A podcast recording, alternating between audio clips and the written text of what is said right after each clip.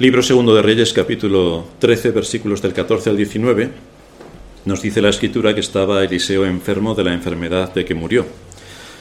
Y descendió a él Joás, rey de Israel, y llorando delante de él dijo, Padre mío, Padre mío, carro de Israel y su gente de a caballo.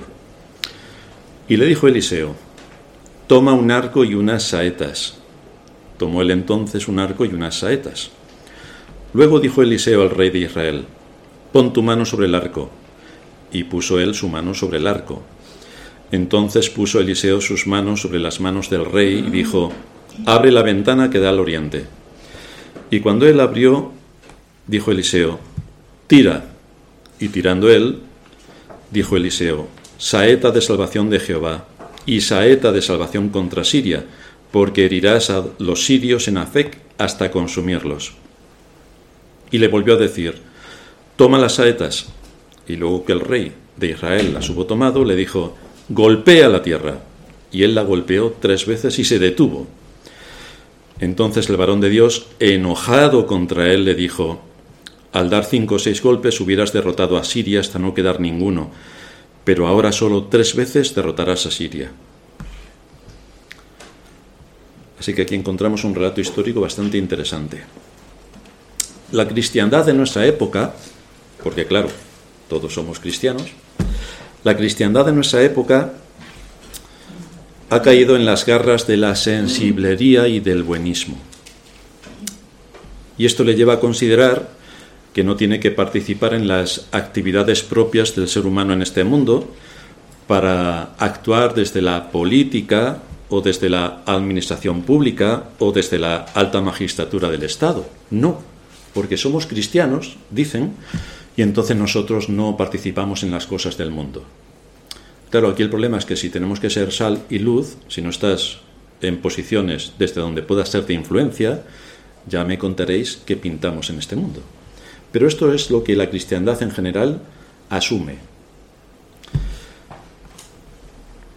Por otra parte, mientras que creen que deben estar lejos de toda esa actividad, porque como decía, eso pertenece al mundo, sí que absorben y se pliegan a las modas sociales o a las ideologías de pensamiento que parten precisamente del poder civil del que huyen, que es quien impone cómo tienes que pensar, impone cómo tienes que actuar, impone qué es lo que te tienes que creer. De manera que la cristiandad copia literalmente todo lo malo, todo lo malo que hay en contra del conocimiento de Dios y de la adoración debida a su nombre y no presenta ningún tipo de batalla, porque no hay que meterse en nada que tenga que ver con las cosas de este mundo. Así que este mundo evidentemente campa sus anchas porque no hay quien defienda la palabra de Dios. Por esto vemos que a la vez que la cristiandad huye de responsabilidades que traerían un gran bien a la sociedad, porque somos llamados, como digo, a ser sal y luz, y esto se puede hacer desde una posición donde puedas tener influencia, más bien la cristiandad huye de todo esto. Sí que copia todo lo mundano, todo lo mundano que, que profana la adoración y retuercen su palabra para adaptarla a la moda de la época en la que nos ha tocado vivir. Recordamos un aspecto importante. Cuando la adoración no es correcta, entonces hay un desvío extraordinario en todas las áreas del ser humano, sea donde sea que se mueva. Cuando la adoración no es correcta, todo va en ese camino. Si adorásemos ídolos, veríamos que eso tiene consecuencias en nuestras actividades diarias. Si estuviéramos aquí, en vez de aprender eh, y profundizar en el conocimiento de Dios y de su palabra, y en vez de esto estuviéramos eh, saltando, brincando y haciendo de payasos, pues eh, mucho me temo que cuando llegasen las aflicciones o las duras pruebas no habría muchos recursos para afrontarlas, porque nos hemos pasado el tiempo haciendo este tipo de cosas. La adoración es un asunto crítico, porque según adores, así vives y actúas, según adores. Un par de ejemplos que nos van a ilustrar qué es lo que está pasando en la cristiandad, con esto de adaptarse y moldearse a las costumbres del mundo, del mundo impío en el que vivimos. Un par de ejemplos. Me voy a casar. Me voy a casar. ¿Qué mejor día para casarme que el domingo? Vaya. ¿Qué mejor día para casarme que el domingo? Esto lo hacen los impíos porque para, para ellos el domingo no es el día del Señor, es el día en el que ellos hacen su voluntad. Pero resulta que los cristianos, según lo que enseña el cuarto mandamiento y según toda la enseñanza de la escritura en general, somos llamados a guardar el día del Señor para la adoración debida a su nombre. Así que llegan los cristianos, esto es lo paradójico, llegan los cristianos y dicen, me voy a casar y me caso el domingo. Pero esto ha sido copiado, esto ha sido copiado del mundo. Hoy que somos convocados para adorar el nombre de Dios, resulta que como hay unos cristianos que se casan, todos vamos a alabar, a honrar y a darle todo tipo de vítores a los cristianos que se casan. Y el nombre de Dios y el día de Dios y la santificación del día para la adoración a Dios, ¿dónde se queda? Bueno, pero leemos un trozo de la Biblia. ¿Sí? Satanás también la lee a menudo. Pero lo que tenemos que ver es si esto encaja con la enseñanza de la Escritura. Es como si el rey nos convoca a una audiencia pública, el rey de España nos convoca a una audiencia pública, y nosotros tan contento le decimos, pues vamos a aprovechar que estamos en tu palacio y voy a casarme y allí vamos a celebrar la boda. Entonces el rey lo mandamos a una esquina que mira cómo hacemos una boda en su palacio. El rey estará súper agradecido, ¿verdad? Estará súper contento. Vamos, os invitará la siguiente semana para ver si hay otra boda y lo despojáis de su oficio y de su posición. Pues esto es lo que hace la cristiandad celebrando las bodas en el Día del Señor. Esto es lo que hace. El asunto es grave porque resulta que quien nos convoca a la adoración es el rey de reyes, no es el rey de España, es el rey de reyes que nos convoca a la adoración pública. Y los cristianos toman el día del Señor para su propio interés y beneficio. Eso sí lo maquillan como, fijaos qué grandeza, ¿eh? que me caso el domingo. Pero es que con esto estás quitándole a Dios su día de adoración para dártelo a ti. Bueno, ¿esto lo, tiene, lo entiende el cristianismo? No, no. Siguen ahí machacando y las bodas celebrándose en domingo. Tan absolutamente increíble. Claro, luego cuando decimos si se saben los diez mandamientos, no se lo saben, porque es que el cuarto mandamiento dice, acuérdate del día de reposo para santificarlo, no harás en él nada que no sea lo que tiene que ver con el descanso de tu alma y el descanso de tu cuerpo. Y en el descanso de tu alma entra la adoración pública, que es para lo que estamos aquí. ¿Esto se lo cree la cristiandad? No, hombre, teniendo la actividad que tiene el mundo y haciendo las cosas que hace el mundo y lo divertido que es el mundo, pues hombre, por un día que al final uno se casa casi una vez en la vida, el que profanemos el día del Señor, pues ¿qué más da? Si el Señor lo entiende al final. ¿Por qué no te casas el lunes? Es que el lunes trabajo. Hombre, pues dile a tu jefe que se aguante. Te vas a casar el lunes y la fiesta la vas a celebrar el martes. A ver qué piensa tu jefe. A ver si te lo admite. Otro ejemplo. Ya hemos dicho muchas veces el tema de la adoración, porque Dios define cómo tiene que ser la adoración. ¿Esto a la cristiandad le importa? En absoluto. ¿Qué le va a importar a la cristiandad? Eso sí, se llaman cristianos, pero vamos a ver cómo se adora porque la palabra adorar significa postrarse solemne y reverentemente. Bueno, si esto lo comparamos con la mayoría de las iglesias, veremos que aquí hay un problema. O cambiamos la palabra o cambiamos las iglesias. Las iglesias no se van a cambiar, así que pervertimos el uso de la palabra de adoración y entonces es que el espíritu fluya y todo el mundo a saltar, brincar y hacer el indio, con permiso de los indios. Así está la iglesia, tan contenta. En vez de adorar a Dios en espíritu y en verdad, entramos en el mundo de las sensaciones emocionales, copiando exactamente los eventos y los estilos musicales del mundo, si podemos hacer baladas y sin un poco de rock and roll para que la gente se mueva, o si no cantamos un mantra que lo repetimos hasta el aburrimiento y toda la gente empieza a hacer así, como si estuviéramos en otro, si fuéramos zombies. Pero esto es adorar a Dios de forma inteligente. Desde luego en lo que vemos de Eliseo no encontramos nada igual, ni en todo lo que aparece en las Escrituras. Eliseo estaba involucrado en impartir el conocimiento de Dios a través de las escuelas de los profetas y era bastante riguroso. Y estaba ocupado también en la vida política de su país, advirtiendo a los distintos reyes la situación en la que se encontraban, donde los principios de justicia basados en la palabra de Dios estaban en el centro de su mensaje, con algunos matices. Eliseo no era un místico. Hoy podemos encontrar que si alguien va a hablar con alguien de la política o con algún otro estamento, pone cara de bueno, eh, si puede afeminar un poco la voz, mejor, y si puede andar así de forma muy suave, bueno, esto es realmente de un creyente, pero esto no lo encontramos en la escritura. El creyente tiene que ser varonil, tiene que hablar con autoridad y tiene que ser riguroso en los argumentos que expone. No puede ser meriflu, tiene que ser riguroso en los argumentos que expone. Este es el caso de Eliseo. No era un místico, no era un espiritualoide, tampoco era un buenista. Era un hombre que actuaba con conocimiento, con estrategia y con valor, que es lo que se espera de los cristianos. Que estamos en una batalla. Los cristianos todavía no se han enterado. Creen que poner sonrisa profiden y decirle a todo que sí, esto ya es ser cristiano. No, eso es ser otra cosa, que me voy a abstener de decir lo que es, pero no es ser cristiano.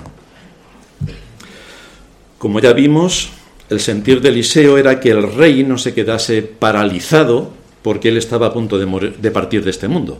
Eliseo estaba a punto de, de, partir. El texto que hemos leído nos dice que Eliseo estaba enfermo de la enfermedad con la que murió. Así estaba a punto de partir. Y cuando el rey llega delante de él, rápidamente Eliseo empieza a hablarle de que tiene que asumir sus responsabilidades y que se dispusiera a trabajar mirando en cómo iba a servir a Dios en medio de su generación. Esto es lo que más importancia le dio Eliseo en esta conversación con el rey. De manera que cuando Eliseo le dijo a Joás, toma un arco y unas flechas, empezó a hacer el uso de un símil. El versículo 17 nos dice, abre la ventana, le dijo Eliseo al rey, abre la ventana hacia el oriente. Y como él la abrió, dijo Eliseo, tira. Y tirando él, dijo Eliseo, saeta de salvación de Jehová y saeta de salvación contra Siria, porque herirás a los sirios en Afec hasta consumirlos. Con estas palabras el profeta le explicó al rey el significado de estas acciones simbólicas. Todo esto era un símbolo que tenía un significado posterior, pero era un símbolo. Esto no nos está mostrando una actividad que nosotros podemos hacer hoy. Hoy no podemos decir, Coge un cubilete, empieza a mover los dados y según caigan los dados es que aquí hay algo que debemos tener en cuenta. O haz lo que hacía el rey. Coge un arco y unas flechas y haz también lo que hizo el rey porque a través de ahí Dios nos va a hablar. Si a alguien se le ocurre hacer esto, estamos hablando de superstición. Así que hay que tener un poco de sentido común y de discernimiento. El problema de la cristiandad generalmente es que no tiene discernimiento, por tanto hace barbaridades auténticas. Esto es en ese contexto donde la escritura todavía no ha sido completada, faltaban muchos profetas por venir, faltaba el Señor por venir, faltaban los apóstoles por enseñarnos, por lo tanto ahora tenemos las escrituras completas. Si quieres saber algo, te vas a las escrituras, pero no puedes hacer lo que en aquellos días se hacía. Si observáis la escena, la mente de Eliseo estaba ocupada en el bienestar de Israel y no prestó la más mínima atención a la situación crítica de su enfermedad. Cuando llegó el rey no le dijo, Majestad, qué mal he dormido esta noche. He dormido apenas media hora porque me duele el lumbago, tengo ciática y me duele la cabeza, como ya dijimos en el sermón anterior. Eliseo no se puso a contarle al rey sus dolencias. Había otra dolencia mucho más importante, la salvación de Israel. Eso es lo que a Eliseo le preocupaba y en lo que se ciñó a decirle al rey. Así que el rey, después de que Eliseo le dijo, qué es lo que tenía que hacer, tomó el arco y las flechas y lanzó la flecha hacia oriente, hacia el este. Esta era la porción de tierra en Israel que Azael, rey de Siria, que ya estuvimos viendo en sermones anteriores, había conquistado de acuerdo a la palabra que ya Eliseo le había transmitido personalmente por parte del Señor. Y esto tenía que ver con un castigo severo contra Israel por su idolatría. Hoy la cristiandad cree que Dios no castiga. Castigaba a aquellos israelitas que eran muy malos, pero hoy como somos tan buenos, el Señor, ¿qué nos va a castigar? Pues el Señor sí que castigó a su pueblo y sigue castigando a su pueblo hoy. Lo que pasa es que la cristiandad no se entera, porque el mayor castigo que Dios puede hacer es quitarle a sus pastores y quitarle su palabra. Hoy la cristiandad está sin la palabra de Dios, Pero ¿a quién le importa? ¿A quién le importa que no haya palabra? Si ya tenemos entretenimiento y diversión continua. En el caso de Israel sí que hubo un juicio bastante más impactante a nivel momentáneo, porque luego esto tiene consecuencias en la eternidad.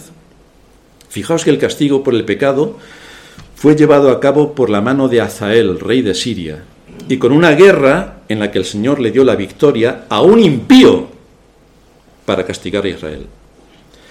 El libro segundo de Reyes, capítulo, 2, eh, capítulo 10, a partir del versículo 32, nos dice que en aquellos días comenzó Jehová a cercenar el territorio de Israel y los derrotó Azael por todas las fronteras, desde el Jordán al nacimiento del sol, del sol toda la tierra de Galaad, de Gad, de Rubén y de Manasés, desde Aroer, que está junto al arroyo de Amón, hasta Galaad y Basán. Todo lo conquistó Azael, todas las fronteras. Esto es una consecuencia directa del juicio de Dios sobre Israel, que seguía en la apostasía y en la idolatría. Pues esto es lo que ocurrió. Desde, luego Dios es justo y no dará por inocente al culpable. De una manera u otra, la providencia traerá aquello que aquel culpable necesita para ser ajusticiado. Él demanda fidelidad a su palabra, y esto lo advierte de forma constante en las escrituras, y tiene paciencia, mucha paciencia. Pero si su pueblo no quiere escuchar, entonces los juicios llegan. Y aquí vemos cómo Israel está siendo derrotado en todas sus fronteras, en todas. Sin embargo, y esto es lo realmente interesante y que sobresale del carácter de Dios, aún en medio del juicio, Dios tiene misericordia. Aún en medio del juicio, Dios tiene misericordia. Esta es la, escena que aparece ante nosotros. En medio del juicio, Dios levanta a Joás para repeler las acciones de Siria. Lanzando la flecha hacia esa dirección, Eliseo estaba indicando dónde tendrían lugar los acontecimientos que se avecinaban de forma eh, inminente. Pero fijaos en la unión llamativa de los elementos divinos y humanos en este contexto. Fuera de lo que supone la salvación, que es un acto exclusivo de la soberanía y de la voluntad de Dios, que Él llama y salva a quien quiere, cuando quiere y como quiere, fuera del aspecto de la salvación, nuestra actividad en este mundo conlleva la colaboración para depender de Dios y a la vez ser responsables en nuestro deber. Es decir, tenemos que hacer lo que tenemos que hacer y tenemos que orar para que Dios nos ayude a hacer lo que tenemos que hacer. Esta es la colaboración de la que estamos hablando. Dios nos ayuda y nosotros tenemos que ser responsables en cumplir con aquello que Dios pone delante de nosotros. Las dos cosas van juntas debía ser la flecha de la liberación del Señor, según está diciéndole Eliseo. Sin embargo, esto en ninguna manera evita el esfuerzo que Joás debería llevar a cabo para obtener esta promesa. Israel iba a ser liberado. Joás, es a, es a través de ti que Israel va a ser liberado. No va a caer fuego del cielo, ni van a venir ángeles, ni van a traer aquí algún tipo de ciclón para acabar con los sirios. No, Dios te ha dado herramientas y recursos para que tú lleves a cabo esta labor. Esto es lo que le está diciendo Eliseo a Joás. Tienes mucho trabajo. Debes golpear con violencia a los sirios, debes acabar con ellos, porque Dios los va a entregar en tu mano. Para eso estás tú. Tienes un gran ejército que debe cumplir con esa responsabilidad. Dios no va a pelear esa batalla por ti, porque ya te ha dado los recursos para que tú la pelees. Tienes tú que pelear la batalla. Dios no va a pelear la batalla por ti. Para eso te ha dado recursos e inteligencia. Ponte a trabajar. Así vemos que Dios usa medios humanos para cumplir su voluntad. Medios humanos. Y también ocurre de la misma manera cuando Dios llama a un pecador. Dios llama a un pecador y lo hace por medio de su palabra y de su espíritu, que es quien toma la palabra y la aplica. Pero lo hace a través de un medio humano. Dice Pablo en Romanos 10:13, todo aquel que invocare el nombre del Señor será salvo. Estupendo. ¿Esto ocurre por ciencia infusa? ¿Cómo ocurre esto? Todo aquel que invocar el nombre del Señor será salvo. ¿Ocurre de forma instantánea porque alguien tiene una revelación de un espíritu fantasmal? Pablo lo define más adelante de forma bastante clara. Romanos 10:14. ¿Cómo pues invocarán en aquel en el cual no han creído? ¿Y cómo creerán en aquel de quien no han oído? ¿Y cómo oirán sin haber quien les predique? ¿Y cómo predicarán si no fueran enviados? Este es el proceso lógico. Es decir, si queremos que la gente venga al conocimiento de Dios, tendremos que predicar el Evangelio, porque el Espíritu Santo no se va a mover aparte de la palabra predicada, no se va a mover fuera, no se va a mover. Dios usa a su pueblo para que por medio de la predicación de su palabra los pecadores oigan esa palabra. Entonces, y según la voluntad de Dios, el Espíritu Santo toma esa palabra y la aplica al corazón de los oyentes. El Espíritu Santo aplica la palabra al corazón de los oyentes. Pero el Espíritu Santo no trabaja a expensas de la palabra. No. Trabaja con la palabra. Y esa es nuestra gran responsabilidad como iglesia, predicar la palabra. Es la alta responsabilidad de quienes nos subimos al púlpito. Predica la palabra, a tiempo y fuera de tiempo, redarguye, reprende, exhorta con toda paciencia y doctrina, porque ahí vienen todos los ataques detrás.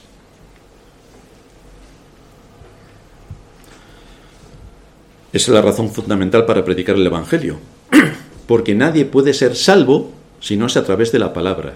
Nadie, nadie. La escritura nos dice que no hay otro nombre debajo del cielo dado a los hombres en que podamos ser salvos. Solo Cristo salva. Y esto conlleva el hecho de que todas las naciones que permanecieron en oscuridad hasta la venida de Cristo, no pensaréis que muchas de esas naciones se salvaron. Porque eran buenas personas. Porque si alguien dice que las naciones, hasta que vino Cristo, que es cuando después de Pentecostés el Evangelio se anunció hasta los confines de la tierra, conocida en aquel tiempo, que, por ejemplo, los que vivían en América, que no les llegó el Evangelio hasta muchos siglos más tarde, pues se salvó mucha gente porque eran buenas personas. Entonces lo que estamos diciendo es que hay, hay dos métodos de salvarse. Uno es por las obras y otro es por la fe. Pero eso encuentra bastantes problemas en las Escrituras, porque nos dice el apóstol Pablo, por las obras de la ley ningún ser humano será justificado delante de él. Y si alguien piensa que alguien por sus buenas obras, porque jamás ha oído el Evangelio, se puede salvar, entonces ¿para qué vino Cristo? Si no hay otro nombre debajo del cielo dado a los hombres en que podamos ser salvos, y decimos que quienes no han oído hablar del Evangelio, si son más o menos buenas personas, se pueden salvar, entonces es que hay dos métodos de salvación, la fe y las obras, lo cual contradice por completo toda la enseñanza de la Escritura. La escritura nos dice también que Dios solamente, que Cristo solamente es el autor y consumador de la fe. Y que sin fe es imposible agradar a Dios. Así que los que se salvan sin fe, ¿cómo llegan al cielo? ¿Alguien no santificado por la sangre de Cristo puede llegar al cielo tan contento y entrar en las moradas eternas sin la sangre de Cristo? ¿Nuestro mediador? Bueno, pues gran parte de la cristiandad piensa esto que sí se puede, porque si no le predicaron el Evangelio, ¿qué culpa tenían ellos? Pero si eran buenas personas, entrarán al cielo. Pero esto es una herejía como un castillo. Volvemos a decir, ¿qué le importa esto a la cristiandad? Que al final todos somos tan buenos, que el Señor qué va a hacer? Pues a todos nos redime. Hay también una nota para el creyente en todo esto que está ocurriendo en esta escena. Porque cuando dice la flecha de liberación del Señor, debemos recordar ¿De qué nos libra el Señor a los creyentes? Nos ha librado de la muerte eterna, dándonos a Cristo que ha muerto en nuestro lugar para que la ley no nos impute todos los cargos que tiene contra nosotros. Nos da su palabra para que podamos conocerle y saber cómo actúa en el reino de los hombres y cuál es el proceso por el cual se lleva a cabo la salvación. También nos enseña esto en su palabra. Nos da su Espíritu, el cual permanece en nosotros para guiarnos a toda verdad, si estudiamos su palabra. Porque el Espíritu no se mueve con los vagos, se mueve con los diligentes. Si estudiamos su palabra, el Espíritu nos ayuda en medio de nuestra necesidad. Pero el elemento humano es necesario en todos estos casos, porque el Espíritu, repito, no actúa en un contexto vacío. Si leemos con frecuencia las Escrituras, y meditamos en lo que nos ha sido expuesto cada día del Señor, que viene una gran cantidad de alimento para nuestras almas, entonces nuestro corazón se llenará de gozo y de paz. Lo que necesitamos, sabiendo que todo descansa en aquel que gobierna sobre todo el universo y que nada acontece sin su consentimiento. Estamos en las manos de nuestro Padre. Eso es lo que nos debe dar aliento. Flecha de salvación de Jehová, no para los impíos y para el mundo, para nosotros también. El versículo 18 nos dice que le volvió a decir Eliseo, toma las saetas. Y después que el rey de Israel las hubo tomado, le dijo, golpea la tierra. Y él la golpeó tres veces y se detuvo. Aquí hay intencionalidad.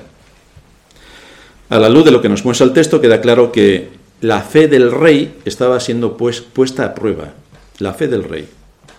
Y cuando hablamos de fe, no estamos hablando de algo súper misterioso que navega en las nubes y que, en fin, es algo inocuo eh, y no sabemos exactamente de qué estamos hablando. La fe es creer la palabra de Dios. Creer a Dios. Eso es la fe. Creer a Dios. El profeta le estaba exponiendo un asunto de fe. Le estaba diciendo, ¿crees en que Dios te puede dar la victoria sobre tus enemigos? De eso estamos hablando. ¿Confías en que Dios bendecirá a su pueblo y le dará la libertad a través de ti? De eso estamos hablando. Esto es una prueba de fe. El rey se dispuso a realizar el mandato de Eliseo, pero se detuvo. Se detuvo. El rey no estaba convencido de lo, de lo que estaba haciendo. No le veía mucho sentido esto de coger las flechas, dar golpes, le sonaba un poco raro todo esto. No sé por qué le sonaba raro, porque estaban metidos en la superstición, en la idolatría y en la apostasía, o sea que cualquier cosa extraña le podría haber parecido bien, pero esto no le pareció bien, así que se detuvo. Solo golpeó la tierra tres veces y se detuvo, lo cual implica que había desconfianza en la palabra del profeta. No terminaba de creerse la palabra del profeta. No terminaba de creerse las bendiciones que el profeta le estaba anunciando. No se lo terminaba de creer. Es decir, aquí apareció la incredulidad, la incredulidad. Esto nos lleva a hacernos algunas preguntas para nuestra reflexión. ¿Cuál es nuestra confianza en la palabra de Dios? Cuando la palabra afirma y ordena algo de forma bastante clara. ¿Cuál es nuestra confianza en la palabra de Dios? ¿En qué medida la tomamos como verdadera y somos consecuentes con su enseñanza? ¿En qué medida? Podemos tomar como nuestras las palabras del salmista cuando dice, perseguí a mis enemigos y los alcancé y no volví hasta acabarlos. Los herí de modo que no se levantasen, cayeron debajo de mis pies, pues me ceñiste de fuerzas para la pelea. Has humillado a mis enemigos debajo de mí, has hecho que mis enemigos me vuelvan las espaldas, para que yo destruya a los que me aborrecen. ¿Cuál sería la respuesta del rey cuando Dios le está mostrando a través del profeta que él va a ser el brazo ejecutor para liberarse de los sirios? ¿Actuaría el rey con confianza delante de Dios o seguiría el camino de sus antecesores familiares en el reino, como fue el rey Acab, que en lugar de matar a ben cosa que Dios le dijo que tenía que hacer, a quienes el Señor había entregado en su mano, le perdonó la vida hizo un pacto con él y le envió de vuelta a su tierra? Es un texto, es una historia que se relata en el primer libro de Reyes, capítulo 20, a partir del versículo 29. Siete días estuvieron acampados los unos frente a los otros Israel con sus enemigos. Y el séptimo día se dio la batalla. Y los hijos de Israel mataron de los sirios en un solo día cien mil hombres de a pie. Los demás huyeron a Fec, a la ciudad y el muro cayó sobre 27.000 hombres que habían quedado. También Benadad vino huyendo a la ciudad y se escondía de aposento en aposento. Entonces sus siervos le dijeron, He aquí, hemos oído de los reyes de la casa de Israel que son reyes clementes. Hemos oído que son reyes clementes.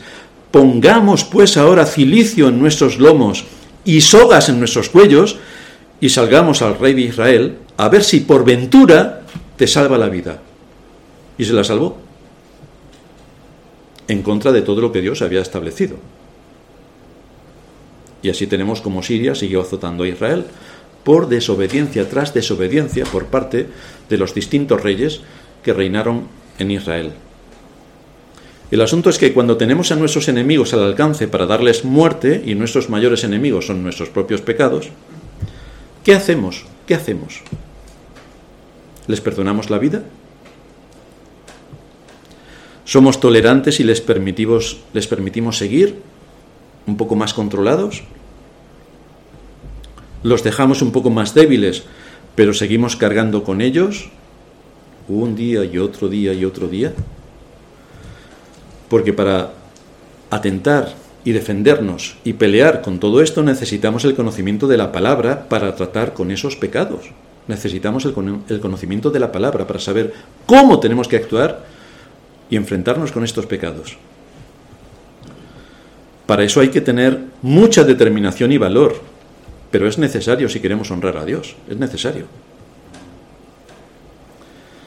Eso en cuanto a nuestro corazón, pero hay más cosas con las cuales combatir en un mundo que es enemigo de Dios y de su palabra. Quien no se haya enterado de esto es que vive en otra galaxia, pero es un mundo que combate contra Dios y contra su palabra. ¿Qué hacemos contra todos los movimientos sociales que hay en contra de la palabra de Dios? Que son todos. ¿Qué hacemos? ¿Cómo actuamos para combatir contra la falsa ciencia, contra la manipulación informativa, contra la demagogia en las iglesias, contra la imposición ideológica y sectaria del poder civil? ¿Qué hacemos? Hoy el mal tiene un poder mucho mayor que en siglos anteriores, porque teniendo acceso a más información y habiendo sido predicado el Evangelio hasta lo último de la tierra, resulta que ese mismo Evangelio se le da toda la vuelta, se pervierte, y como queda en el ridículo más espantoso, los enemigos del Evangelio tienen fácil acabar con el Evangelio, porque ya las iglesias se han preocupado de ridiculizar el Evangelio. Así que un poco esfuerzo más y lo tienen conseguido. Pero vemos cómo ese conocimiento es completamente barrido por los poderes públicos para que no afecte a las conciencias. Es lo que hemos dicho en otras ocasiones. ¿Cómo es posible que la Biblia hace unos siglos, si alguien la tenía en su casa, fuese culpado de algo, de un delito grave y fuese ejecutado entre graves torturas, y hoy todo el mundo tiene una Biblia o puede tenerla y no pasa nada. Puedes jugar al balón con ella incluso. No pasa nada. ¿A vosotros nos parece raro esto? Que por tener una Biblia la gente, mucha gente de nuestros antepasados muriera y hoy prácticamente sirve para ridiculizarla. Curiosamente, los países que abrazaron la reforma protestante del siglo XVI pudieron tener libertad de culto, libertad económica, libertad de prensa, libertad de conciencia. Los fundamentos legales han, dirigido todo lo que supuso la reforma con base en la escritura para proteger la vida, la libertad, la propiedad, aspectos básicos de los derechos divinos que Dios ha otorgado a todo ser humano. Algún ejemplo. En su ataque frontal contra Dios en nuestros días, vemos que no hay derecho a la vida. Pero fijaos cómo desde el poder nos viene eh, bastante encapsulada esta abominable cuestión en palabras de un abominable sujeto, que no voy a repetir el nombre porque no quiero manchar este lugar. Dice este individuo, en cuanto a los bebés en el seno materno, la decisión del Tribunal Supremo de Estados Unidos, que ha sido la de anular algunas causas de aborto, disminuye los derechos humanos y amenaza la atención reproductiva. Disminuye los derechos humanos. Es decir, están descuartizando bebés en el seno materno. E impedir esta masacre es disminuir los derechos humanos. Pero lo dicen tal cual descuartizas a un ser humano y es por el bien de la madre, claro, que tiene sus derechos. Ahora, el que has descuartizado no tiene ningún derecho. Pero estos son derechos humanos. Es de esto de lo que estamos hablando. Para los cristianos esto nos parece vomitivo, pero es que esto se da en todos los ámbitos y esferas de la vida social, económica, política y científica del mundo. Igual. En nuestros días podemos ver que no hay libertad de pensamiento porque tienes que asumir el pensamiento único que se impone desde la clase política. Tienes que tragarte todo lo que dicen. No hay libertad de prensa porque casi toda la prensa en su totalidad dan las mismas noticias. Tú pones la 1, la 2, la 3, la 4, la 5 y la 6. Se podían ahorrar todos los telediarios y poner uno solo porque dicen lo mismo. Y además a la vez. No hay libertad de conciencia porque en los centros educativos se le impone a los niños la ideología de género o se les enseña la teoría de la evolución, que es teoría, pero ¿por qué no le enseñáis también la de la creación? Y así, que digan luego cada uno lo que quieran. Pero no puede ser una imposición que todos venimos del mono porque tú lo digas. Pues sí. No hay libertad económica porque las empresas están más que atadas a impuestos abusivos y obligadas a tener en sus puestos directivos a personas que no están ahí por su capacidad, sino por su sexo o porque pertenecen al partido. Pero esto es libertad económica. Por si alguien no se ha dado cuenta, los poderes políticos están imponiendo que puedes ser hombre o mujer a tu elección. Porque eso es ciencia, como todo el mundo sabe. Eso es ciencia. ¿O no es ciencia? Claro que no es ciencia, es ideología, pero nos lo venden como ciencia. Porque algunas neuronas tuyas que no están fuera del lugar o están fuera o te cuentan ahí la batalla de San Quintín y la gente se acaba creyendo que esto es ciencia. Pero esto es ideología pura y dura como el resto de ideología que imparten. Desde luego Eliseo no se mantuvo indiferente en los asuntos de la política. No se mantuvo indiferente. Aquí le vemos hablando con el rey de asuntos que afectaban a todo el país. Ante la acción tímida del rey, Eliseo le responde, versículo 19. Entonces el varón de Dios, enojado contra él, enojado contra él, le dijo, al dar cinco o seis golpes hubieras derrotado a Siria hasta no quedar ninguno, pero ahora solo tres veces derrotarás a Siria porque el rey lo que hizo es empezar a golpear la tierra y se detuvo rápidamente. Aquello le sonaba mal. Pues eso tenía consecuencias. Hay algunos que enseñan que un creyente siempre debe estar tranquilo, no debe tener ira nunca. Hombre, la indignación y el enojo es pecaminoso y uno no se puede indignar por nada.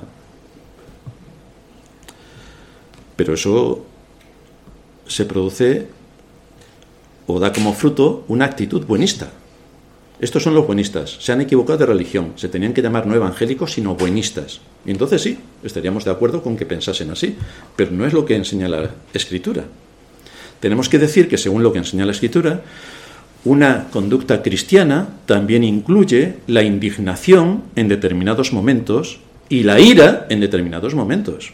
No todo es amor rosa, no todo es espiritualoide, no todo es buenismo, porque vemos, por ejemplo, que cuando alguien se marcha de una iglesia no lo hace precisamente en el nombre del amor, sino que despliega veneno por su boca. Esos son los que luego hablan mucho del amor. Pero vamos, como algo les venga en contra, preparaos porque el fusilamiento es al amanecer. Esto mismo hay que hacer, pero bajo principios de justicia contra los enemigos de Dios y contra los mayores enemigos que tenemos, que son nuestros propios pecados. Hay que actuar con bastante severidad y suplicar al Señor que nos dé fuerzas para combatirlos. La ira es una de las perfecciones divinas, que está al mismo nivel que la justicia y que la misericordia, pero también está su ira. Es una de las perfecciones divinas. Cuando nuestro Señor vivía en este mundo, leemos que cuando se cuestionó por qué sanaba en el día de reposo, el Señor se indignó. Marcos capítulo 3, versículo 2. Le acechaban para ver, ya veis que los fariseos también eran buena gente, le acechaban para ver si en el día de reposo le sanaría, a fin de poder acusarle. Entonces dijo al hombre que tenía la mano seca, levántate y ponte en medio. Y les dijo, ¿Es lícito en los días de reposo hacer bien o hacer mal, salvar la vida o quitarla? Pero ellos callaban. Entonces, mirándolos alrededor con enojo, entristecido por la dureza de sus corazones, dijo al hombre, extiende tu mano. Y él la extendió, y la mano le fue restaurada sana. Que nadie saque como colación de esto que se puede casar en el día de reposo, porque entonces más necio no se puede ser. Estamos hablando de otra cosa, de vida o de muerte. El Señor dentro del día de reposo también dice, si vas a adorar en el día de reposo y ves que tu vecino se le ha caído el asno en el pozo, pues tienes que ayudar a tu vecino. Si ha habido un accidente, pues tienes que ayudar en el accidente. Pero no planifiques algo para que coincida con el día de reposo, porque es para tu gloria y beneficio. Entonces, si no, somos, si no tenemos discernimiento, acabaremos haciéndole decir a la Biblia barbaridades, que no es lo que enseña. La indignación y decir hasta aquí no es un pecado como tal. Es un pecado ser permisivo con el mal, pero no firme contra el mal. Eso no es un pecado. Si la situación se da para defender el nombre de Dios y su honor, si es para defender principios bíblicos, es completamente correcto que nos indignemos cuando se está atentando contra Dios y contra su palabra. Esto es lo que hizo el Señor también cuando arrojó fuera del templo a los que estaban comerciando. Pero queridos hermanos, los que estaban comerciando lo hacían por el bien de los peregrinos, que venían de muchos kilómetros de distancia y no podían traer el cargamento de todo lo que necesitaban cuando llegasen al templo. Y muchos venían de otros países y tenían que cambiar el dinero para poner sus ofrendas en el templo, así que estaban haciendo una labor social. Esto lo digo porque hoy vemos también en muchas iglesias como hay chiringuitos y tenderetes al final del culto para que te vayas y compres no sé cuántos productos que luego ayuden al tercer mundo. Pero hermanos, ¿cuál es la diferencia? El Señor se indignó porque estaban comerciando en el templo y estaban haciendo una labor social, pero el Señor se indignó porque ni era el momento ni el lugar para hacerlo. Y hoy tenemos en las iglesias que lejos de coger la enseñanza que se desprende de ese texto, pues montan sus chiringuitos para que ahora cuando salgáis, compráis y así tenemos dinero para el, para el tercer mundo, claro. Y comerciamos en el Día del Señor. Esto está permitido. Pero esto es una aberración espectacular. Claro que cuando falta la enseñanza, uno puede acabar haciendo barbaridades auténticas, cuando falta la enseñanza. Nos han vendido que está mal indignarse ante el pecado, ante la desidia o ante la pereza. Pero esto es lo que demanda la escritura. Si tú tienes una responsabilidad, tienes que cumplirla. Desde luego Eliseo se indignó ante la reacción incrédula hecha por el rey a su mensaje y por el desamor que el rey de Israel mostró hacia Israel. Menos mal que era el rey. Eliseo estaba enojado contra Joás porque estaba privando a Israel de la liberación que Dios ponía delante del rey respecto a sus enemigos. ¿Al rey qué más le da? Si al final va a seguir siendo rey. De la misma manera, si nosotros tenemos más celo por servir a Dios y amamos a las almas que van directas a la destrucción, tendríamos también que estar indignados con aquellos que les privan de sus privilegios, de escuchar la palabra de Dios con claridad. Porque hay muchas iglesias que no predican la palabra de Dios con claridad, simplemente se entretienen. Pero del entretenimiento a la ciencia hay un camino bastante amplio. Y la escritura es una ciencia que hay que estudiar con rigor y con profundidad. Hoy se predica el Evangelio desde los púlpitos porque la predicación, como ahora estamos haciendo, es el punto culminante del culto de adoración. Es cuando Dios nos habla, nos instruye, moldea nuestra conciencia y nos equipa con las armas que necesitamos para la batalla. ¿Esto se da en las iglesias? Pues no, no, no hay profundidad en el mensaje en las que predican y dicen, bueno, con 20 minutos tenemos bastantes y pueden ser 10 mejor. Son asuntos motivacionales, que en mi empresa los damos también, pero es una empresa, no estamos hablando del Dios del Señor y del supuesto pueblo de Dios. No hay aplicaciones prácticas en las enseñanzas que remuevan la conciencia y le den al pueblo de Dios las armas que necesitan para combatir a favor de la verdad con argumentos contundentes. No hay argumentos, porque no les enseñan los argumentos. Simplemente es una charla moral sobre cosas triviales que todo el mundo ya las sabe. Entonces, ¿para qué vamos a la iglesia si ya todo lo que me van a contar lo sé? ¿Cómo se puede edificar al pueblo de Dios con este tipo de charlas? ¿Cómo se puede edificar? No es un síntoma de debilidad el indignarse cuando los principios son quebrantados y pasados por alto. Hay que reprender con amor, pero cuando las cosas se han repetido o se están haciendo mal por desidia, por mala fe, por ingratitud, por cobardía o por falta de confianza en Dios, entonces hay que reprender con indignación, porque ya se ha dicho muchas veces. Y hay que reprender con indignación. Y todos deberíamos estar dispuestos a que nos reprendieran si las cosas no están yendo por donde deben ir debemos tener ese corazón dispuesto a la reprensión. ¿Cuál es la recomendación que el apóstol Pablo le dio a Tito para con los cretenses? Los cretenses queridos hermanos. Llevarles una pizza. Y cada vez que quedéis a comer con Coca-Colas, pizzas, y veréis qué bien y qué a gusto están todos. Y así poquito a poco, a ver si dentro de 527 años van cambiando algunas cosas. Fijaos lo que le dice Pablo a los cretenses. Uno de ellos, su propio profeta, dijo, los cretenses, siempre mentirosos, malas bestias, glotones ociosos, este testimonio es verdadero, por tanto, repréndelos duramente para que sean sanos en la fe. O sea que Tito tenía aquí una labor bastante importante. Repréndelos duramente. Y esto es lo que hizo Eliseo con enojo. Entonces el varón de Dios, enojado contra él, le dijo, al dar cinco o seis golpes hubieras derrotado a Siria hasta no quedar ninguno, pero ahora solo tres veces derrotarás a Siria. Enojado. ¿Qué diferencia podría haber respecto al futuro por el número de veces que el rey golpease con violencia la tierra? ¿Qué hubiera podido ocurrir? ¿Qué más da? Si la golpea tres veces o la golpea seis, ¿qué más da? Si era un acto simbólico, ¿qué más da? Desde luego la frase ¿qué más da? Sabéis que es la más favorita del ser humano en nuestra época y por supuesto también es la más repetida en las iglesias. Por ejemplo, los niños corretean en medio del culto. ¿Qué más da? Pero si son niños. Vete a una audiencia real a ver si, a cuántos niños ves corretear. Vete a un acto solemne de las autoridades políticas, vamos a ver a cuántos niños ves corretear. Vete a alguna de estas actividades a ver qué persona va mal vestida o no va vestida para la ocasión. ¿Qué persona no va bien vestida? Porque estamos en un día de fiesta solemne, ya lo he repetido bastantes veces en distintos mensajes. Es un día de fiesta solemne. Somos invitados a algo parecido a un banquete de bodas. ¿Cómo vienes vestido a la ocasión? ¿Qué más da? Si lo importante es el corazón. Me voy a callar. Se cantan coritos eh, repetitivos hasta el aburrimiento. Pero ¿qué más da si al final estábamos alabando a Dios? ¿Qué más da? Hay multitud de actividades musicales en vez de escuchar la palabra de Dios. Pero ¿qué más da? ¿Y lo bien que lo pasamos? Además, no nos dormimos. Cuando hay un sermón, madre mía, como haya pasado mal la noche, no dormimos. Pero si tenemos música estridente y estamos aquí medio bailando, ¿quién se duerme? El Señor se duerme.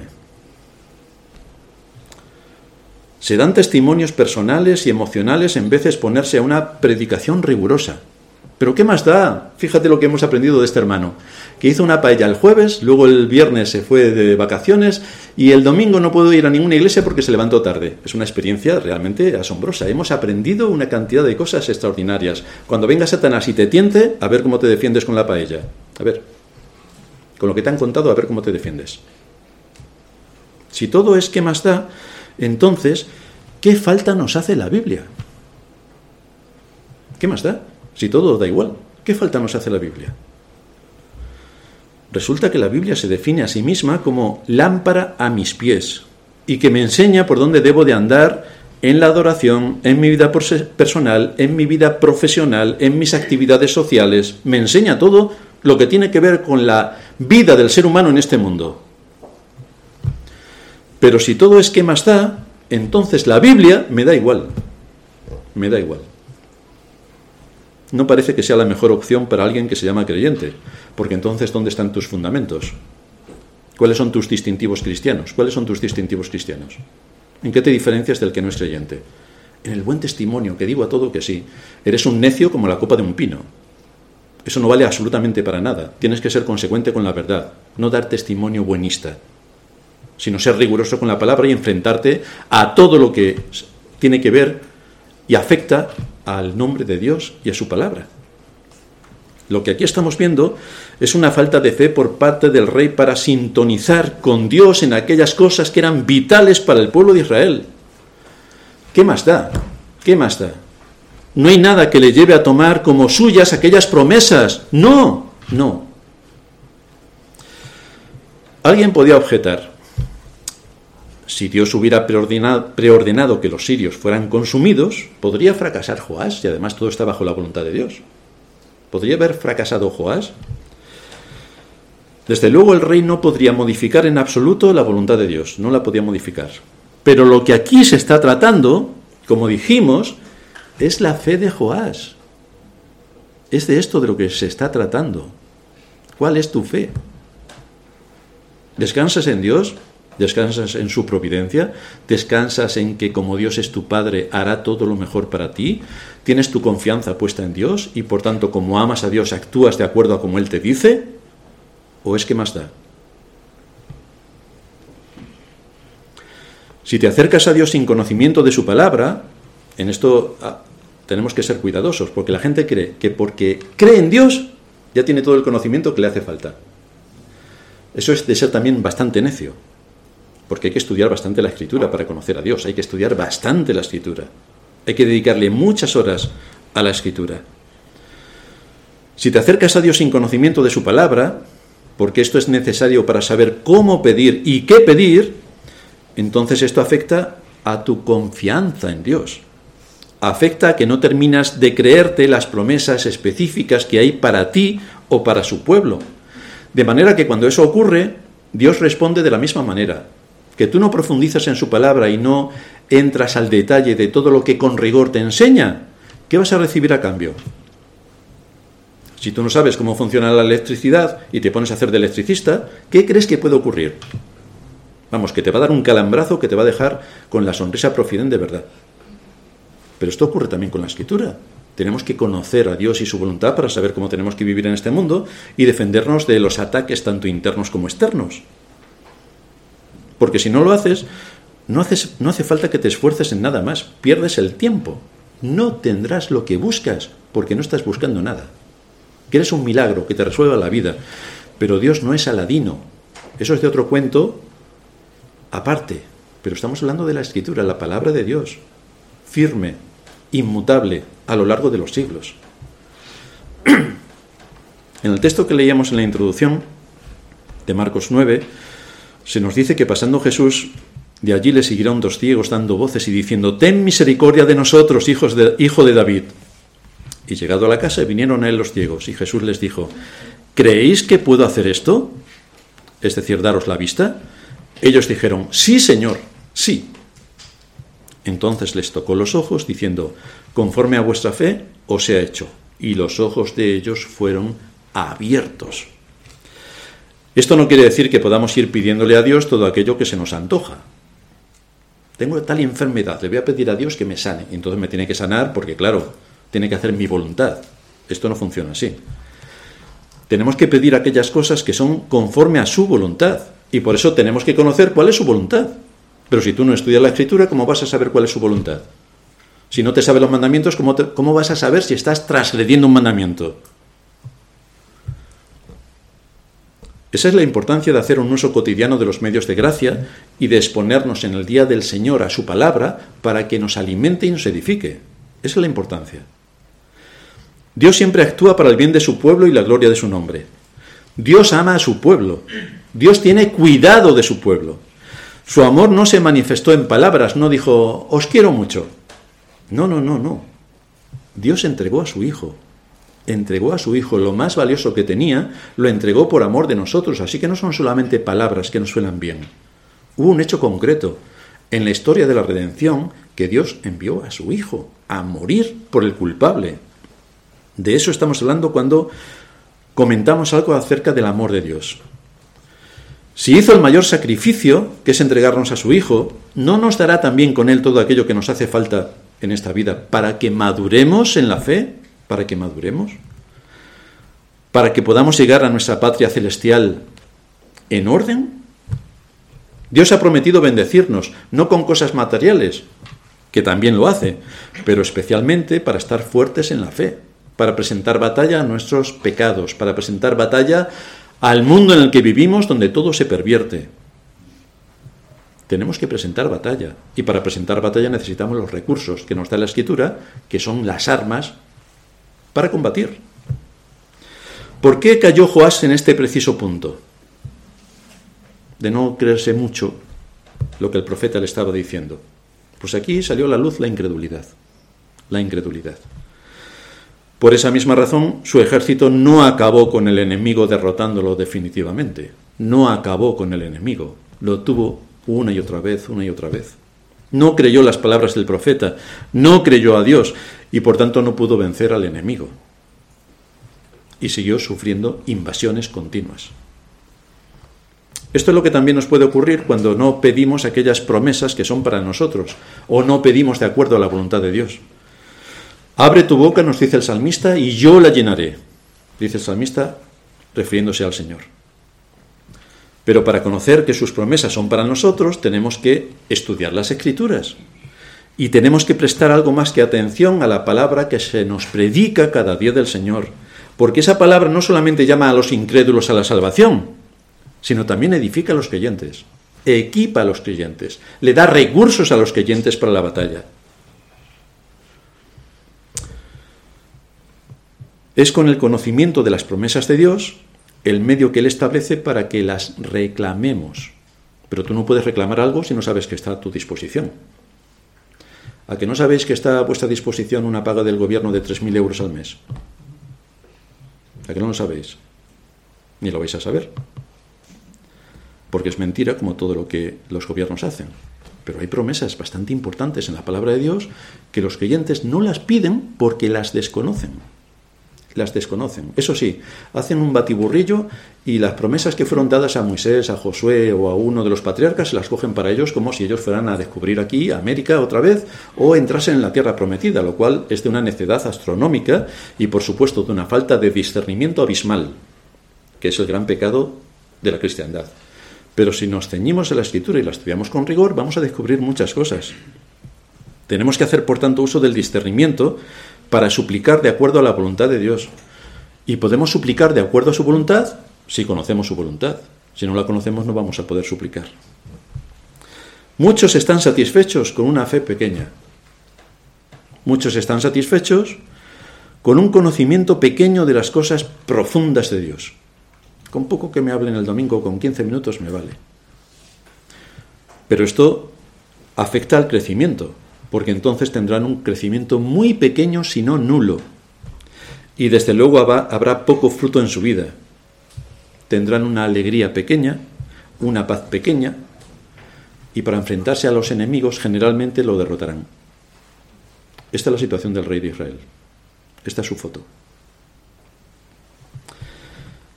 Es así como muchas veces podemos estar quizá nosotros. Hoy es un buen día para reflexionar y ver cuál es el camino por el que tenemos que andar. Confirmándonos o conformándonos con un poco de Dios cuando tiene tanto que darnos, estamos retrayendo sus bendiciones sobre nosotros. Todo por una falta de conocimiento. Hay muchas promesas que son para nosotros y para nuestros hijos, pero tenemos que conocerlas. Hoy no vamos a tratar de las promesas, pero tenemos que conocerlas. Tenemos que profundizar en las escrituras y ver cuáles son mis promesas y qué es lo que tengo que demandar a Dios y suplicar a Dios para que lleve a cabo en medio de mi vida y para que sea eh, lo que tengo que ser y cumplir con el deber que tengo que cumplir en el mundo donde Él me ha puesto, en todas las áreas en las que se desarrolla mi actividad. Este es el reto que nos deja la escritura, el conocimiento de Dios. Terminamos en oración. Padre nuestro que estás en los cielos, gracias te damos una vez más por darnos tu palabra, una palabra que nos lleva al conocimiento de ti, que pone en cuestión todo lo que supone la vida en este mundo, tanto en los ámbitos sociales como religiosos, y que nos lleva una vez más a centrarnos en qué es lo que enseña tu palabra y cómo tenemos que creer tu palabra, tal y como nos ha sido expuesta a través de los profetas del Señor Jesucristo y de los apóstoles. Cómo tenemos que tener el deber de escudriñar las escrituras para no dejarnos engañar y ser llevados por todo viento de doctrina que corre de acá para allá según las modas sociales de cada época. Tu palabra es permanente, así que te rogamos que nos ayudes a anclar firmemente nuestro corazón en tu palabra y a mover nuestra voluntad para actuar de acuerdo a lo que en ella se indica. Guíanos en todo esto en Cristo Jesús nuestro Señor te lo suplicamos. Amén.